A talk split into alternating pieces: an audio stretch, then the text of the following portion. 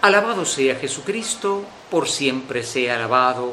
Hermanos, recibamos la palabra de Dios como agua que da vida, como semilla de vida eterna. Continuando con las indicaciones de lo que es la vida en la Iglesia de Cristo, la cual, como dice el Concilio Vaticano II, sobrevive en la Iglesia Católica, pensamos en todas estas confesiones cristianas no católicas. Son miles y miles y miles. No tenemos ni idea de cuántas pueden ser. Son hermanos que han perdido, han descendido en la fe, pero siguen siendo hermanos. Muchos de ellos privilegian absolutamente la Biblia la Biblia no es la palabra, la contiene. La palabra es Jesucristo. Por eso hoy, delante de esa palabra, se nos invita a recibirla con sencillez. Y hoy la palabra tiene dos comparaciones. Primero se la compara con el agua. Dice Isaías capítulo 55, así como el agua baja del cielo, empapa la tierra y no vuelve a mí, dice, sin haber dado fruto, pues así también será mi palabra el agua es símbolo de la palabra, porque la palabra siempre llega, siempre fermenta. Claro, hay que tener paciencia. Alguno dice, pero ¿por qué no resulta tanta predicación, tanta palabra? Bueno, porque Dios tiene un tiempo y los corazones son libres de recibir esa agua o no recibirla. Con el Salmo decimos hoy, Señor, danos siempre de esa agua se supone que tenemos sed de la palabra de Dios.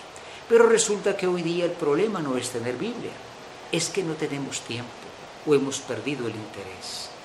Estamos atentos con una sed a ver qué dicen los medios, eh, las películas, eh, las personas, pero, pero ¿qué dice Dios? ¿Tienes sed realmente de escuchar lo que dice Dios? Que como digo, escuchándolo te encontrarás con Dios mismo en su palabra Importante porque nosotros mm, no creemos, como digo, en una idea, sino en esta palabra que se recibe. Dice San Pablo en la carta a los romanos, nosotros anhelamos la redención. Hace 21 siglos ocurrió el misterio pascual. ¿Por qué el mundo sigue en guerras, en violencia, en contaminación? Bueno, ante todo, recordemos que la noticia no publica lo bueno. El mundo era mucho peor bastante peor antes de la fe cristiana. Pero eso no lo dice la noticia, ¿verdad? Pablo dice que la redención y la creación van juntas. La creación, ese mundo contaminado, ese mundo en guerra, pide la redención. Claro, porque le hace falta la palabra de Dios. Y naturalmente nos encontramos con la segunda comparación. La primera es la palabra como agua que da vida y la segunda es la palabra como semilla de vida. Jesucristo cuenta la famosa parábola del sembrador y mientras él la está contando, la parábola se va realizando, porque habían diferentes personas, diferentes actitudes delante de él. Dejemos la explicación porque le da el mismo Evangelio, pero una cosa es buena. Es buena la semilla de la palabra. Nunca dudemos que la palabra de Dios es buena lamentablemente, de cuatro terrenos, tres son malos, uno es bueno. ¿Cuál eres tú? Distraído, endurecido, con tantas cosas que ahogan la palabra, o somos abiertos a esa palabra? Escucharla con humildad, escucharla como que está hablando Dios contigo y no con el que está al lado. Está hablando contigo y no viendo los defectos del vecino, del pariente.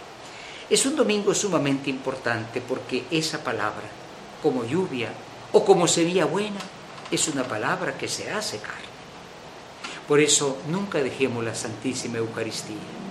Después de haber escuchado la palabra, recibimos esa palabra que se hace pan y nos nutre para seguir escuchando bien, que esto sea posible por intercesión de María, que con humildad recibió la palabra y la llevó en sus entrañas santísimas.